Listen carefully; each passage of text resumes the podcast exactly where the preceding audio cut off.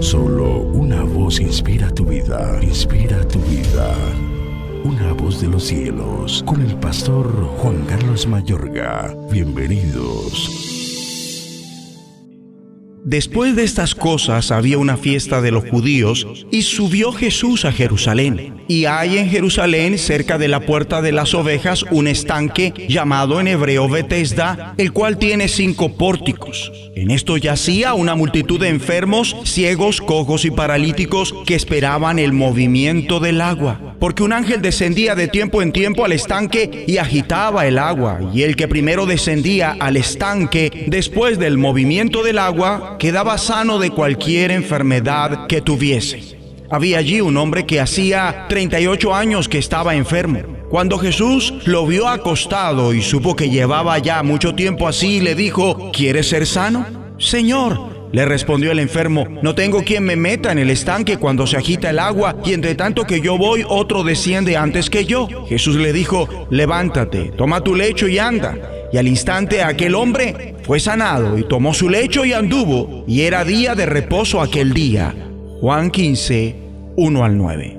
Tu relación con Dios se ve por lo que haces a diario. Aquí observamos que Jesús realiza tremendos milagros. Sanó a un hombre que llevaba 38 años enfermo. La gente reaccionó a esta sanidad. Ellos estaban muy asombrados. Otros estaban enardecidos. Otros deseaban explicaciones. Jesús les deja claro a ellos algo que la mayoría de cristianos aún trata de entender. Una verdad, mi amable oyente, que cambiará toda tu vida y la óptica de ti mismo y tu relación con el Padre. Leo en los versículos 16 y 17. Y por esta causa los judíos perseguían a Jesús y procuraban matarle porque hacía estas cosas en el día de reposo. Y Jesús le respondió, mi Padre hasta ahora trabaja y yo trabajo. Es decir, mi Padre aún hoy está trabajando y yo también trabajo. Realmente lo que Cristo estaba manifestando a aquellos que controvertían su sanidad fue, esta mañana pasé horas hablando con mi Padre. Ya resolví lo que me toca en todo el día porque tengo intimidad con quien hizo los días. Mi Padre ya sanó a las personas que yo estoy tocando. Sus sanidades son el producto de mi conocimiento de lo que mi Padre está realizando.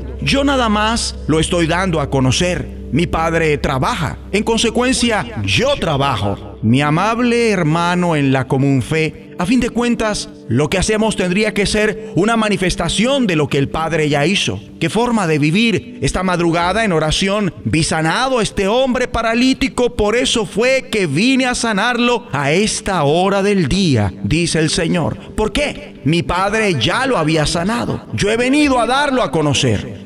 Leo el versículo que continúa. Por esto los judíos aún más procuraban matarle, porque no solo quebrantaba el día de reposo, sino que también decía que Dios era su propio Padre, haciéndose igual a Dios. En resumidas cuentas, Jesús estaba revelando que Dios Padre era su fuente íntima, personal. Sus haters u opositores no fueron capaces de dimensionar eso. El Señor les aclaró cómo operaba su relación íntima con Dios Padre. Leo en el versículo 19 y 20. De cierto, de cierto os digo, no puede el Hijo hacer nada por sí mismo, sino lo que ve hacer al Padre, porque todo lo que el Padre hace también lo hace el Hijo igualmente, porque el Padre ama al Hijo y le muestra todas las cosas que Él hace. ¿Qué ocurre? Pasa que la mayoría de hijos e hijas de Dios dedican gran parte del tiempo durante el día intentando suponer lo que Dios desea que realicemos y se pierde todo el día. Jesús, el Hijo de Dios y nuestro hermano mayor nos explica, yo voy primero al Padre, miro lo que Él ya hizo y yo lo hago. Este es el patrón que Cristo desea que llevemos adelante. Ten presente que la oración es el recurso por el cual los hijos e hijas de Dios descubren lo que Dios Padre ya efectuó de lo que no se veía. De esa forma les concede licencia celestial a través de la fe para darlo a conocer en la tierra. Bien dice el Señor, todo lo que atéis en la tierra será atado en el cielo y todo lo que desatéis en la tierra será desatado en el cielo. Oremos. Dios Padre, concédenos un corazón que busque una relación íntima contigo diariamente para ver y manifestar públicamente solo lo que tú con antelación ya hiciste en tu mente y corazón. En el nombre de Jesucristo. La voz de los cielos, escúchanos, será de bendición para tu vida. bendición para tu vida.